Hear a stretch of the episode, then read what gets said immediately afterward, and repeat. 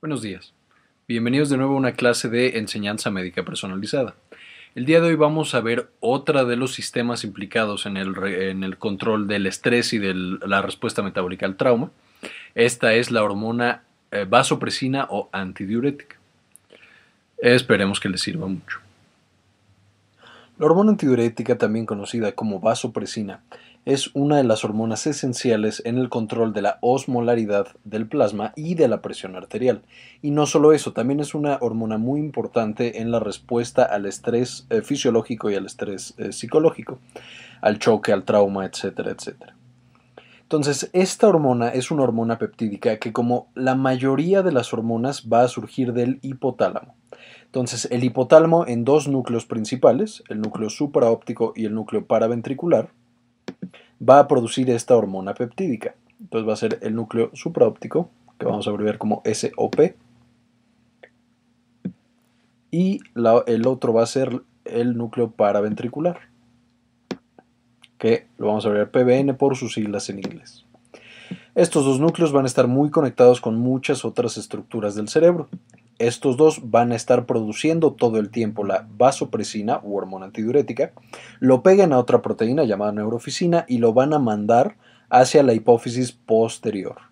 Entonces la mayor cantidad de vasopresina se va, va, a estar localizada en la hipófisis posterior y de ahí se va a liberar a la sangre como vamos a ver ahorita. Sin embargo, también una pequeña parte de esta vasopresina va a viajar a la hipófisis anterior y va a facilitar la liberación de ACTH y la activación del eje hipotálamo-hipófisis suprarrenal que ya mencionamos en una clase pasada. De manera que gracias a la hipófisis anterior va a activar otra vía completamente diferente del estrés, que es la de los glucocorticoides. Pero, la vasopresina, ¿qué es lo que va a causar o qué es, cuáles son los estímulos responsables de que se empiece a liberar esta hormona hacia la circulación y de que el hipotálamo en estos dos núcleos empiece a producir una mayor cantidad de vasopresina? Pues los tenemos acá. El cambio fisiológico más importante que lleva a que la vasopresina se produzca y se libere son cambios en la osmolalidad. Normalmente la cantidad de solutos y agua siempre tienen una relación, o sea, siempre vamos a tener una cantidad específica de sales en toda el agua que tenemos en el cuerpo, específicamente la sangre y el líquido cefalorraquídeo. Y esta tiene que estar controlada todo el tiempo, porque si no, las células empiezan a hinchar o a deshidratar y entonces eso las puede llevar a la muerte. De manera que la osmolalidad normal del plasma es entre 285 y 295 miliosmoles por kilogramo. Esto es muy importante. Hay algunos libros que manejan eh, cifras un poquito más grandes, por ejemplo de 275 a 300, pero en general esta es la osmolalidad normal. Cuando nosotros alteramos esta osmolalidad, por ejemplo, que empezamos a tener una mayor cantidad de sal que de agua, entonces se activa la hormona antidiurética y va a empezar a aumentar la cantidad de agua para quedar otra vez parejos y tener estos valores en sangre otra vez. Si por el otro lado empieza a haber demasiada agua y hay pocos solutos, la vasopresina se va a dejar de producir, se va a orinar más agua sin solutos, o sea, se va a bajar la cantidad de agua y van a quedar todas las sales. Y eso de nuevo va a mantener nuestra osmolalidad entre 285 y 295. Entonces, de manera fisiológica, este es el estímulo más importante que va a causar la, regulación a la liberación de vasopresina y este va a ser controlado por el principal receptor de osmolaridad del cuerpo, que es una parte del cerebro llamado órgano vascular de la lámina terminal, que está en esta área de acá. Además del órgano vascular de la lámina terminal, hay otra área llamada el eh, órgano subfornical que también está implicado, pero es mucha menos su función. El más importante es el OBLT. Ahora, el segundo estímulo más importante para aumentar la liberación de vasopresina o arginina vasopresina, que vamos a abreviarlo así, arginina vasopresina, esto es porque tiene el péptido arginina en su estructura química. La segunda más importante para liberar esta arginina vasopresina va a ser la presión arterial. De manera fisiológica, de, manera normal, cuando nosotros mantenemos una presión relativamente normal, por ejemplo 110-80 o 100-80 o incluso 130-80, la vasopresina no va a cambiar. E incluso cuando la, la, vasopresina aumenta o disminuye, las variaciones de la presión arterial son mínimas. De manera que, de manera fisiológica, en un paciente sano, la vasopresina no tiene tanto que ver en presión arterial. Sin embargo, cuando la presión arterial empieza a bajar de manera importante, lo van a censar, pues todos los sensores que tenemos de presión en el cuerpo, y estos se van a encontrar principalmente en el callado aórtico, vamos a tener también en la carótida, en la mm, bifurcación de la carótida, y también vamos a tener numerosos receptores de presión en la circulación pulmonar. Estos a través del nervio vago, que los va a censar, van a subir hasta el núcleo del tracto solitario, como también vimos en la clase de sistema nervioso autónomo. Le van a avisar este núcleo del tracto solitario, que se encontraría por acá, aquí abajo. Del núcleo del tracto solitario le van a avisar al paraventricular y al supraóptico, oye, la presión arterial está muy muy baja. Necesitamos hacer algo para que suba esa presión arterial. Entonces, estos van a activar el sistema nervioso simpático, van a activar toda la vía del estrés y también van a aumentar de manera muy, muy importante la cantidad de vasopresina que están liberando. De manera que puede aumentar cientos de veces la cantidad de vasopresina en sangre en pacientes que tienen presiones arteriales muy bajas. Por ejemplo, pacientes que están chocados, pacientes con sepsis o pacientes con eh, un paro cardiorrespiratorio. Otros de los estímulos que ya son menos importantes son, por ejemplo, las catecolaminas. La, noradrenalina directamente puede activar a estos núcleos, igual que la dopamina. Otros neurotransmisores como el glutamato, pero también es menos importante. Y otros procesos como el dolor, las infecciones, algunos tipos de cáncer, principalmente el cáncer de células pequeñas de pulmón, pueden hacer que se produzca una mayor cantidad de vasopresina o que se libere una mayor cantidad de vasopresina. Entonces, hablamos que hay estructuras en el cuerpo, principalmente el órgano vascular de la lámina terminal, que sensan esta cantidad de sales y la cantidad de agua que hay para siempre mantener un equilibrio. Que quedamos que este equilibrio debe estar más o menos en 290, vamos a poner. Entonces necesitamos mantener siempre la relación entre sal y agua en el organismo, principalmente sodio y agua, en 290 miliosmoles. Que básicamente, ¿qué van a ser los osmoles? Es qué tanta sal tengo yo. Y como ya sabemos, la sal es, está compuesta por sodio y por cloro. Vamos a enfocarnos principalmente en el sodio. Este sodio, por su estructura química, va a tener cargas positivas. Y como ya sabemos de las clases de física, siempre las cargas positivas van a traer cargas negativas. De manera que cuando nosotros tenemos una gran cantidad de sodio, este sodio, estas cargas positivas van a generar una fuerza. Esta sal va a estar generando una fuerza que atrae cargas negativas. O sea, está tratando de acercar hacia ella las cargas negativas. Todo el tiempo, todo el tiempo está generando esta atracción hacia ella, hacia, hacia estas moléculas de sal. Normalmente el agua, que tiene cargas negativas y cargas positivas, puede, neutralizarlo. De manera que si yo obtuviera, por ejemplo, una molécula de sodio y una molécula de agua, queda parejo y ya no hay energía que jale. O sea, ya está neutralizada la energía. Si por alguna razón yo de repente tengo más moléculas de sodio, voy a tener más cargas positivas, voy a tener una mayor energía jalando hacia mis moléculas de sal o de sodio, y esto va a tener un fenómeno muy extraño, muy curioso en las células. Cuando yo tengo tantas cargas negativas, porque tengo una gran cantidad de sodio, voy a jalar y jalar y jalar, y eso va a jalar el agua que está dentro de mi célula. Entonces, el agua que estaba dentro de la célula de manera normal va a salir porque está siendo jalada por estas moléculas de sodio que tienen cargas positivas. Y eso hace que mi célula se deshidrate. Si por el otro lado yo empiezo a tener muy poquitas cargas positivas, entonces ya no hay nada que esté jalando a mi agua y el agua entonces se va a alejar, va a entrar a la célula y mi célula se va a hinchar. Y esto va a modificar la cantidad de vasopresina que estoy generando. Entonces, como ya dijimos, el órgano vascular de la lámina terminal es el principal sensor en el cuerpo que checa la osmolaridad y cuando las células de este sistema, de los, del órgano vascular de la lámina terminal, se hinchan, Esto va a censar que hay muy poquita, eh, muy poquita sal, muy poquito sodio en comparación con el agua. O sea, necesitamos perder agua, no necesitamos retener agua. Entonces se inhibe la producción de vasopresina u hormona antidiurética. Entonces vamos a empezar a orinar y a orinar y a orinar.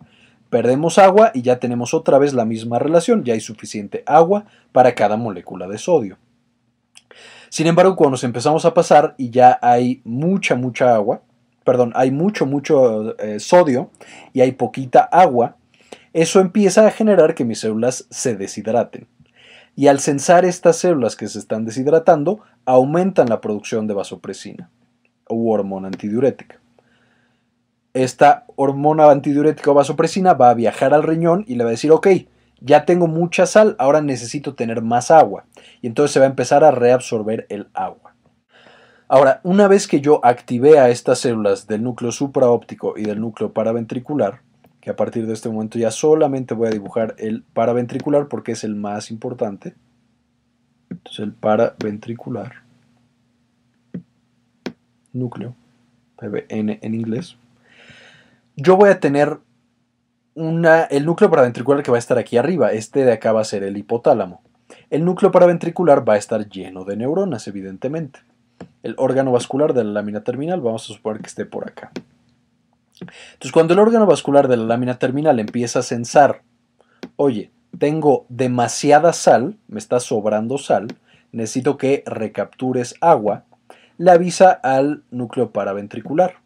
Este núcleo paraventricular en los cuerpos celulares todo el tiempo está produciendo vasopresina, la produce y la produce y la produce. Y la empieza a mandar por el axón. El axón se va a encontrar en una parte especializada del tejido cerebral llamada neurohipófisis. Y se va a llamar neurohipófisis porque no es una glándula, digamos, normal. No es una glándula, por ejemplo, como la adenohipófisis sino que en la neurohipófisis nosotros solamente vamos a encontrar los axones de nuestras neuronas. Hasta aquí llegaría el axón y una vez que nosotros activamos al paraventricular se despolariza nuestra neurona y libera hacia la circulación la hormona antidiurética. Esta hormona antidiurética, como es un péptido, ya lo veremos en la clase de comunicación celular, tiene características muy especiales. O sea, como es un péptido, evidentemente va a tener algunas cargas, positivas y negativas, por los radicales amino y carboxilo, y eso le, puede, le permite poder viajar libremente en la sangre. No necesita de ningún transportador, a diferencia de las hormonas lipídicas. Y también, como es un péptido, fácilmente el agua lo destruye o lo hidroliza por lo que la vasopresina dura muy poquito en sangre y sus acciones duran muy poquito en el cuerpo. Normalmente dura 5 minutos la acción de la vasopresina secretada por la neurohipófisis. Pero bueno, la neurohipófisis ya la libera, ya tenemos la vasopresina en la sangre y esta va a viajar a todos, todos los tejidos. ¿Qué va a hacer en estos tejidos? Se va a acoplar a tres receptores principales y a algunos otros. Los receptores de vasopresina se van a llamar, o sea, el nombre va a ser una V y luego un numerito. El B1 se localiza en cerebro, vasos sanguíneos, plaquetas, hígado y otros tejidos del cuerpo. El receptor B1 va a estar acoplado a una proteína GQ y su función va a tener varias funciones, pero de las más importantes va a ser la vasoconstricción. También va a aumentar la función de las plaquetas y un poco también del sistema inmune. Y en el hígado va a generar que se libere más los factores de la coagulación, que se libere glucosa a la sangre. O sea, va a empezar a generar en todo el cuerpo una reacción para defenderse de posibles daños que pueda tener el cuerpo. Entonces aumenta la presión arterial para que llegue la sangre a todas las partes del cuerpo, hace que las plaquetas y los factores de coagulación trabajen más para tapar cualquier hemorragia que haya y que no se desangre la persona que esté sufriendo, y que la glucosa se libere al plasma para que todas las células tengan una gran cantidad de energía y ninguna se nos vaya a morir. Idealmente. El receptor B2, este va a ser mucho más específico del riñón. Este es el principal que se va a encargar de controlar la osmolalidad, que como ya dijimos es la función fisiológica de la eh, hormona antidiurética o vasopresina. Va a eh, estar en el túbulo contorneado distal y en el túbulo colector del riñón. va a estar acoplada una proteína GS, por lo que aumenta el AMP cíclico y la proteína sinasa A, y se va a encargar de reabsorber agua libre, o sea, va a absorber agua sin sodio. El receptor B3 no me voy a meter tanto en su función, se ha visto que está en sistema nervioso central y, modifica muchas conductas, muy similar a la oxitocina y también está en la hipófisis. Este es el receptor que está encargado de que cuando nosotros liberamos vasopresina, también se libere ACTH y active el eje hipotálamo hipófisis suprarrenal para el control del estrés. Y va a ser un importante neuromodulador. Y por último, la vasopresina también se acopla a otros receptores en el cuerpo, por ejemplo, los receptores de oxitocina y a receptores purinérgicos. Solo por ponerles un ejemplo, la vasopresina puede generar analgesia al acoplarse a receptores de oxitocina y purinérgicos, puede también eh, causar contracción del músculo liso en útero, por lo que puede generar contracciones, incluso trabajo de parto, puede también generar eh, secreción de leche, etc. Muy similar a las funciones de la oxitocina. De hecho, la vasopresina y la oxitocina tienen la misma afinidad por el receptor de oxitocina.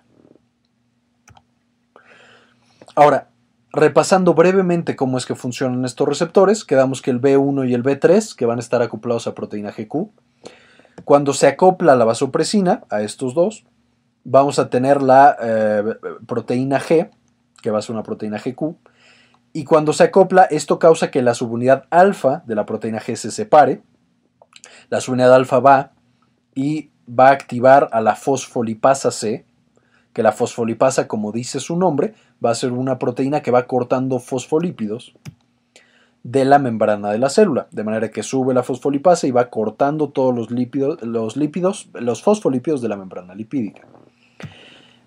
Entonces aquí tenemos dos fosfolípidos, pasa por aquí y lo va a cortar en dos partes. Una parte que va a ser pura grasita, por lo que va a ser eh, lipofílica, no va a ser polar. Ahí lo corta vamos a tener una parte que es pura grasita. Esta no es polar, por lo que no puede viajar libre por la célula, tiene que quedarse pegada a la membrana. Y vamos a tener otra parte que va a ser polar gracias a este grupo fosfato. Este grupo fosfato le confiere a esta molécula una carga positiva.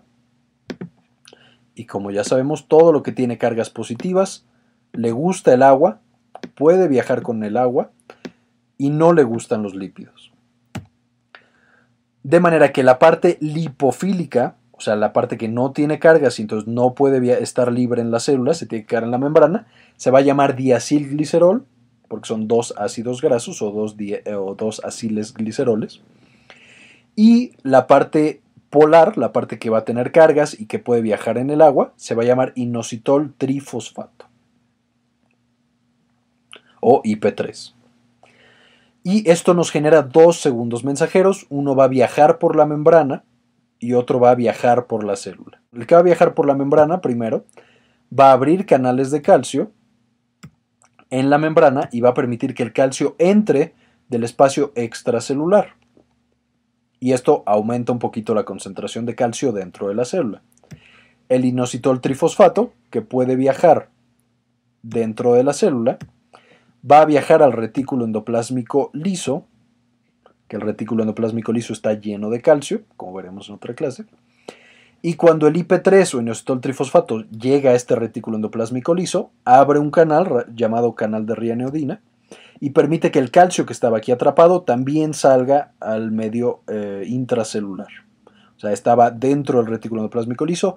Esto sale al citoplasma y ya tenemos una mayor concentración de calcio en el citoplasma. Este calcio se va a pegar a una gran cantidad de otros mensajeros, como la calciocalmodulina, la proteincinasa C y genes específicos que son sensibles a calcio y van a modificar la función de nuestras células. Por otro lado, el receptor B2, que está acoplado a una proteína GS, cuando se acopla la vasopresina también libera la subunidad alfa.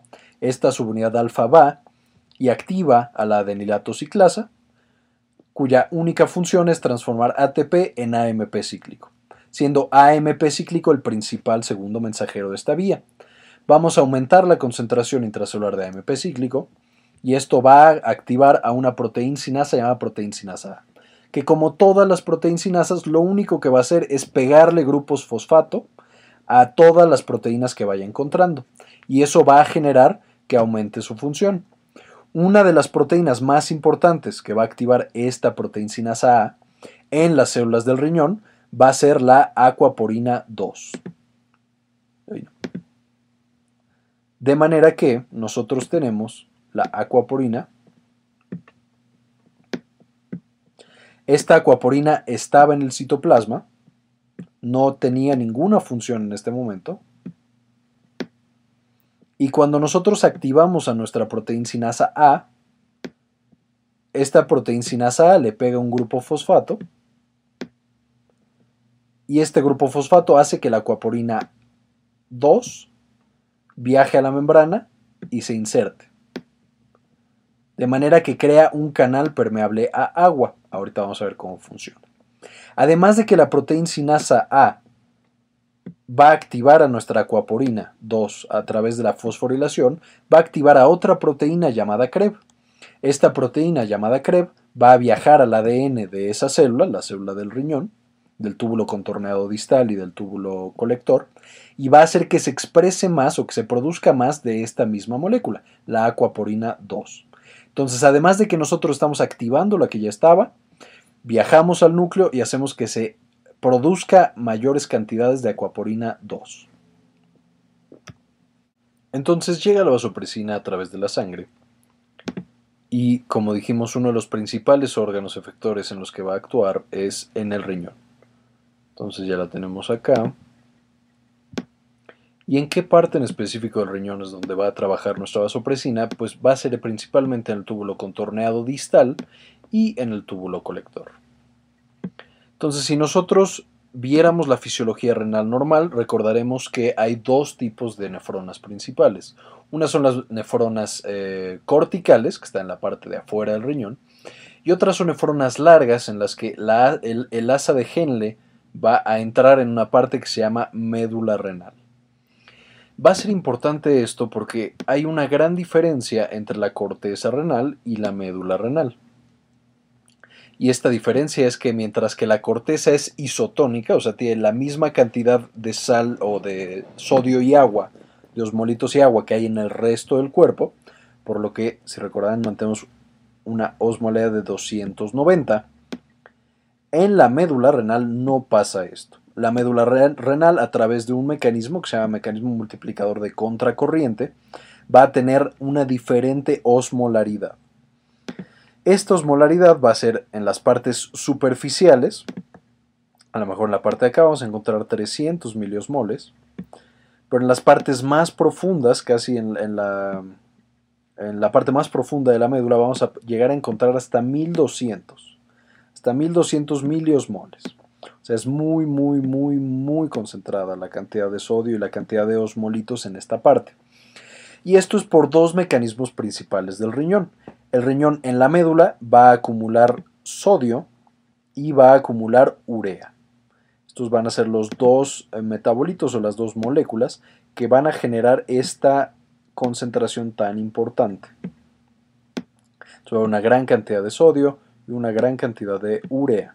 Esta urea de acá, esta de acá, está muy presente en toda la médula. Y estas son dos estructuras que van a jalar agua.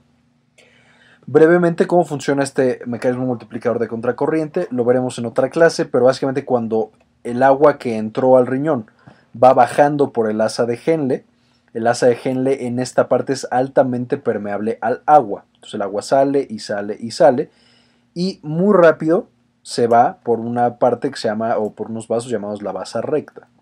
De manera que cuando llegamos aquí al ápice, a la punta, solo quedan los solutos, solo quedan grandes cantidades de sodio y de otros solutos.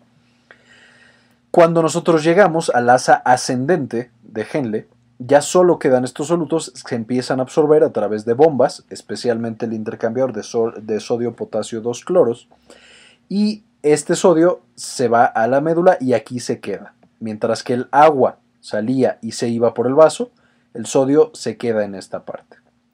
No conforme con eso, el túbulo contorneado, eh, perdón, el túbulo colector en su región distal es muy permeable a la urea, igual lo saca con agua, Y se repite la historia. El agua se va por estos esos vasos rectos, mientras que la urea se queda acumulada en esta área, generando la hipertonicidad tan extrema.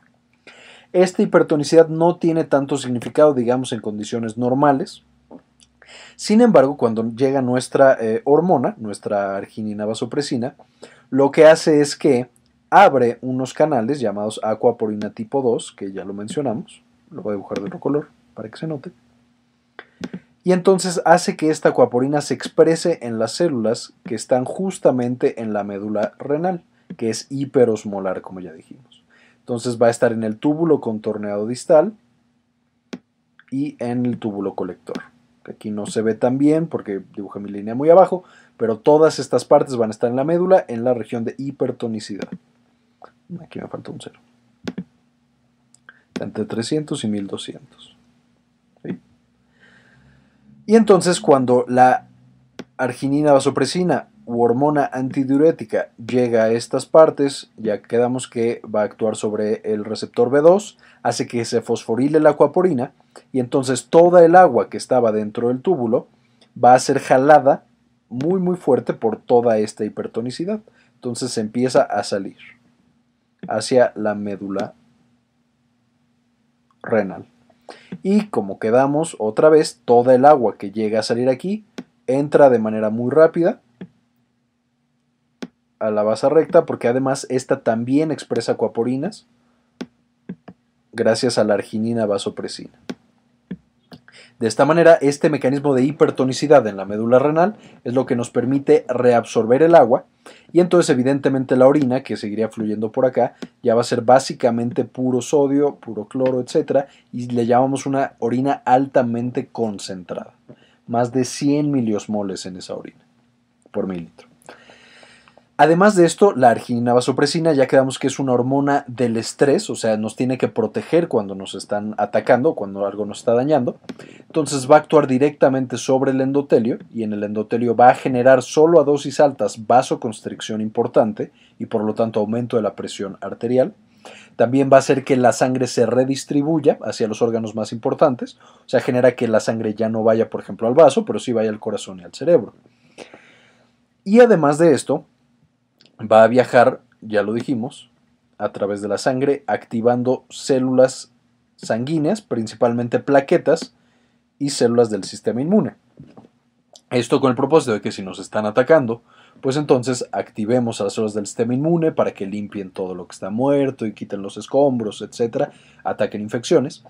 Y las células plaquetarias, que bueno, son cachitos de célula, pero las plaquetas, pues vamos a activarlas junto con una mayor expresión de los factores de coagulación para que si hay alguna hemorragia y por eso es la razón de que me están atacando, se tape la hemorragia y yo deje de sangrar.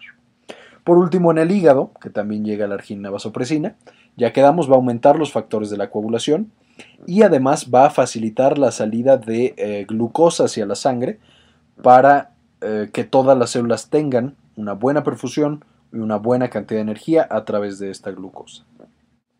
Y de aquí van a surgir dos problemas grandes que existen con el eh, metabolismo y la regulación de la vasopresina. La primera va a ser la diabetes insípida. La diabetes insípida es la patología en la que la hormona vasopresina o argina vasopresina no puede realizar su función.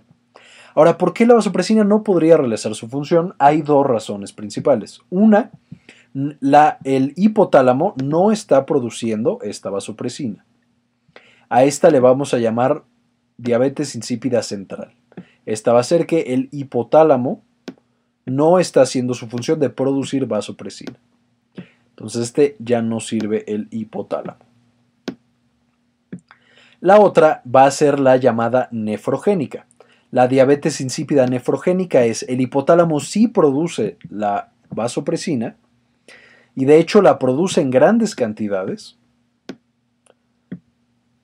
o sea, hay una gran concentración de vasopresina para compensar, pero el riñón por alguna razón no está respondiendo a esta vasopresina.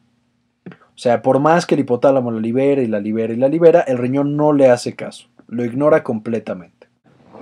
Entre las causas de diabetes insípida encontramos primero que nada las causas congénitas, esto es algo hace que yo no pueda producir esta hormona vasopresina, ya sea por disfunción, o sea, algo no se formó en mi hipotálamo o en mi neurohipófisis, o algo no se formó en mi riñón y entonces mi riñón no puede responder a esta vasopresina.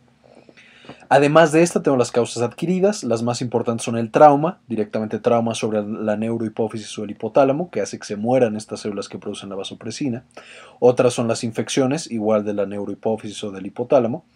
Y algunos medicamentos, entre los cuales están el cloruro de litio, sería uno de los más importantes, que se utiliza para el trastorno bipolar. ¿Qué es lo que nosotros vamos a tener cuando no nos está funcionando la hormona vasopresina? Pues el riñón, como no tiene esa señal para concentrar la orina, o sea, para que este, reabsorba agua libre y deje solamente los solutos en eh, la orina, entonces vamos a tener muchísima, muchísima agua en la orina. Entonces vamos a estar orinando entre 3 y 20 litros al día, lo cual es altísimo. Además de esto, como estamos perdiendo una gran cantidad de agua y como la vasopresina en el sistema nervioso central también genera sed, estos pacientes van a tener sed todo el tiempo.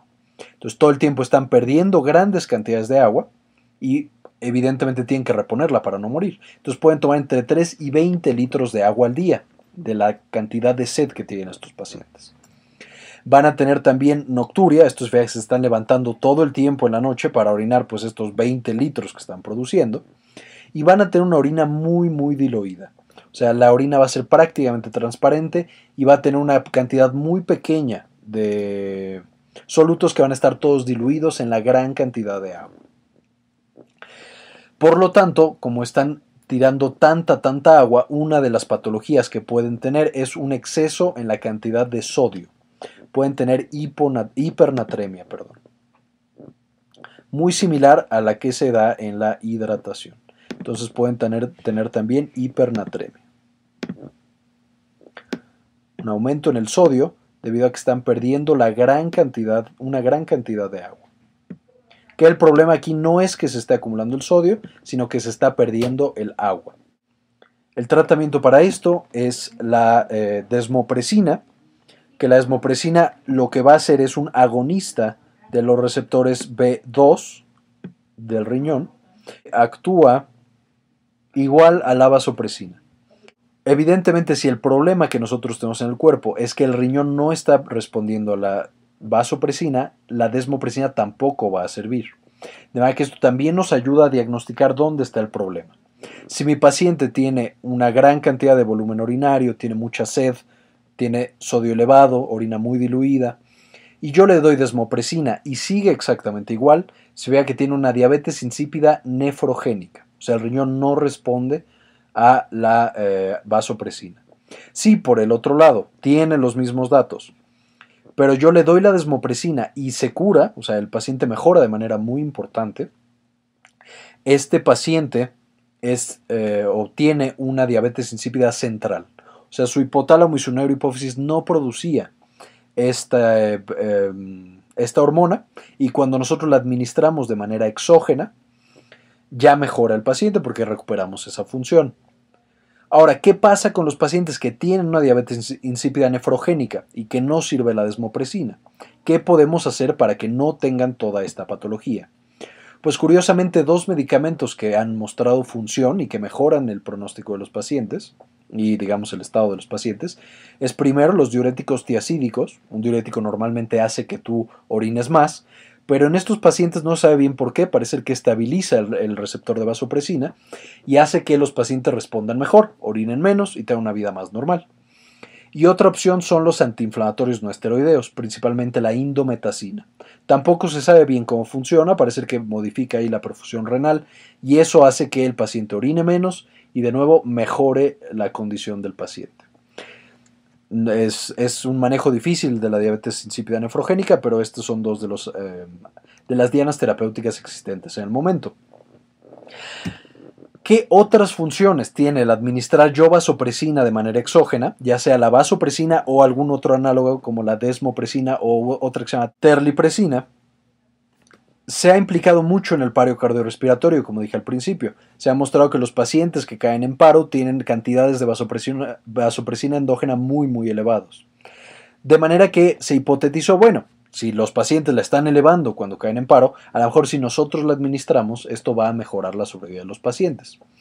Y de hecho, en el paro cardiorrespiratorio, la vasopresina ya es una indicación, de acuerdo a las guías de la AJA. Cuando tú tienes un paciente que está en paro, ya sea porque, o más bien, ya sea que hizo este. Ya sea que tenga un paro o una taquicardia ventricular o alguna otra eh, patología cardiovascular de este tipo, la AJA recomienda que se administre o una dosis de epinefrina o 40 unidades de vasopresina. Ya es intercambiable, de manera que ya existe una indicación clara para cuándo administrarle vasopresina a nuestros pacientes que caen en paro. Y de hecho, varios estudios muestran que si tú administras epinefrina en la primera dosis y después vasopresina, la vasopresina eh, potencia el efecto de la epinefrina y los pacientes mejoran. Otra indicación que se está estudiando mucho son los estados de choque, la hipotensión refractaria ya sea por sepsis o eh, por hipovolemia, etc. En esta se han estado estudiando y pareciera que las infusiones de vasopresina o de terlipresina, que es la que más se ha estudiado, mejora el pronóstico y la sobrevida de algunos pacientes, pero evidentemente apenas se está estudiando. De manera que en medicina crítica está creciendo mucho eh, la función de la vasopresina en varias patologías importantes.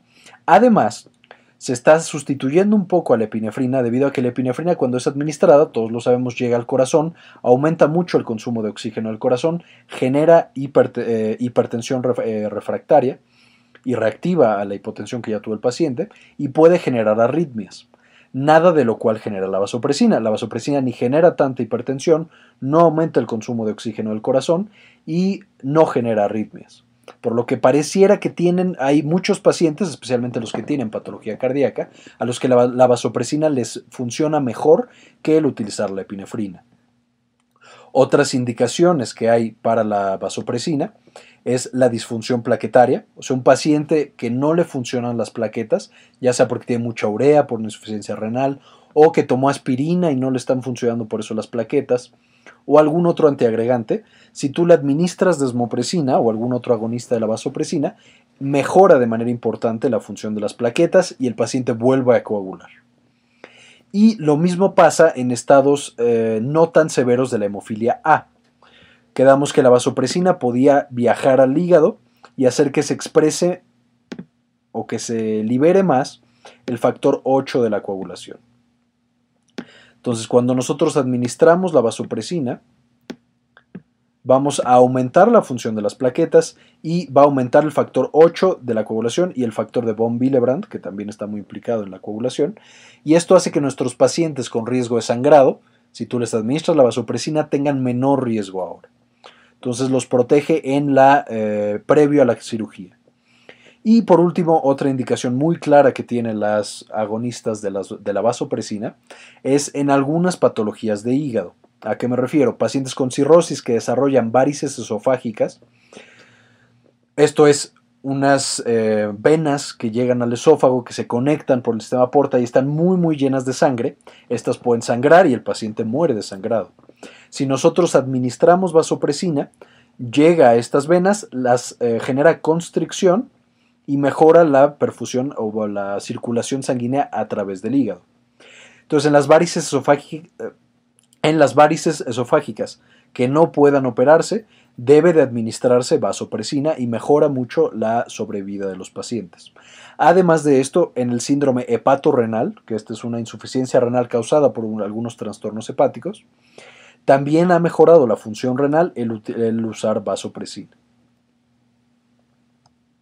La otra gran patología que tenemos en la eh, fisiología de la vasopresina es cuando hay demasiada vasopresina o está funcionando demasiado. Y a esto le vamos a llamar síndrome de secreción inapropiada de hormona antidiurética o SIAD, por sus siglas en inglés. Entonces la SIAD es un aumento en la liberación y en la función de la vasopresina. A pesar de que el síndrome de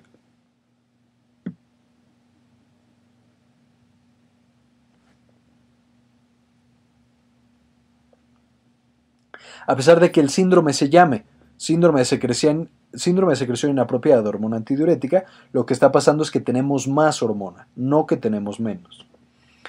¿Qué es lo que va a causar que nuestros pacientes tengan mayor hormona antidiurética? Pues básicamente que tenemos alteraciones pulmonares. Cualquier alteración pulmonar puede hacer que aumente la hormona antidiurética, porque como ya vimos, muchos de los sensores de presión y de osmolaridad se encuentran en pulmón.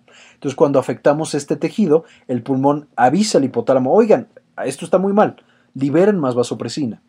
Y eso genera mayor vasopresina. Entre estas causas están las neumonías, el trauma pulmonar, la tuberculosis, etc. El dolor también puede generar que se libere mucha eh, vasopresina, esto es por la activación de todos los mecanismos que ya vimos en la clase de dolor, que van a generar una mayor liberación de noradrenalina y la noradrenalina genera la liberación de vasopresina. Y también algunos medicamentos van a facilitar esta liberación de la vasopresina. Entre los más importantes vamos a encontrar los antidepresivos heterocíclicos o tricíclicos, vamos a encontrar la nicotina, desde la de los cigarros hasta los parches de nicotina, y vamos a encontrar también algunas otras este, medicamentos como las fluoroquinolonas. Hay algunas fluoroquinolonas que generan síndrome de secreción inapropiada de hormona antidiurética. ¿Qué van a tener nuestros pacientes que nosotros encontramos con el síndrome? Pues van a tener bajo el sodio, pero la cantidad de agua va a parecer que está bien y esto genera una hipoosmolalidad. O sea, vamos a tener poquito sodio, poquita sal comparado con la cantidad de agua. Y entonces esto va a generar que tengamos muy poquitas cargas positivas en la sangre, como ya habíamos visto. Nosotros normalmente si tuviéramos poquitas cargas y tuviéramos mucha agua, lo que estaríamos buscando es equilibrarnos generando una orina muy diluida, o sea, eliminando toda esa agua que nos sobra. Pero como la patología es la que está generando este síndrome, vamos a encontrar una orina muy concentrada, o sea, más de 100 miliosmoles por kilogramo. Y esta va a estar concentrada de manera em, patológica, digamos. Esta no debería estar concentrada, debería estar muy diluida. Entonces, este cuadro nos va a decir que el paciente está produciendo una gran cantidad de hormona antidiurética. ¿Qué es lo que tenemos que hacer en estos pacientes? La, medida, la primera medida que se debe hacer es la restricción de líquido. Nosotros necesitamos que los pacientes no tomen demasiada agua, porque la principal patología de este paciente no es el sodio, el sodio está normal, o sea, aparentemente está bajo, pero lo que aumentó es el agua. Lo que estamos aumentando en gran medida es el agua, debido a que se está reabsorbiendo en el túbulo contorneado distal y en el túbulo colector. Entonces, al haber más agua, si nosotros simplemente limitamos la cantidad de agua que toma el paciente, pues mejora todo el cuadro del paciente. Sin embargo, los pacientes van a tener una gran cantidad, o sea, van a tener mucha sed. ¿Por qué? Porque la vasopresina ya vimos que genera la sensación de sed, entre otras moléculas. Entonces, estos pacientes tienen mucha sed. Es muy difícil decirle, oiga, ¿sabe qué? Deje de tomar agua, porque aunque tenga usted mucha sed. Sin embargo, si no deja de tomar agua y sigue tomando y tomando agua y reabsorbiendo y reabsorbiendo agua en el riñón, se diluye el sodio y esto puede llevar a grandes problemas neurológicos, confusión, coma, convulsiones, etc. Entonces, ¿qué otro tratamiento existe para estos pacientes que tienen síndrome de secreción inadecuada de hormona antidiurética? Los más específicos van a ser los baptanes. Los baptanes son antagonistas específicos del receptor de vasopresina. Entonces, al bloquear el receptor, aunque hay una gran cantidad de hormona antidiurética, ya no se pega a su receptor y ya no tiene ninguna función en el cuerpo. Sin embargo, los baptanes son muy caros. Entonces, otras opciones que tenemos para los pacientes es la de meclociclina, que es un, antibiótico eh, tipo tetraciclina, no es tan utilizado, pero es bastante barato. Y este también bloquea a los receptores de vasopresina, principalmente a los de 2. Y como ya vimos, el litio también bloquea la función de esta vasopresina. Ya que si nosotros administramos estos medicamentos, bloqueamos la vasopresina y mejora mucho la, eh, la patología del paciente. Entonces, por último, para resumir, eh, la vasopresina u hormona antidiurética es la, principal hormona encargada de la regulación de la osmolaridad plasmática, o sea, de la concentración o de la relación entre sodio y agua que existe en el cuerpo, pero además cumple funciones en el metabolismo o, perdón, en la regulación de la presión arterial, de la respuesta inmune y de la agregación plaquetaria. Las dos patologías principales es la diabetes insípida, que es que no sirve por alguna razón la hormona vasopresina, y la otra es el síndrome de secreción inapropiada de hormona antidiurética, en el cual está funcionando de más la hormona. No es que no funcione, funciona de más. Y algunas de las indicaciones, eh, digamos, de algunos de los efectos que tiene extras la vasopresina es que actúa sobre el sistema de la coagulación y las plaquetas, sobre la presión arterial en choque séptico y en el paro cardiorrespiratorio, y también es usada en las varices esofágicas y en el síndrome hepatorrenal. Eh, espero que les haya gustado mucho eh, que les haya quedado todo claro especialmente. Y eso sería todo por el día de hoy.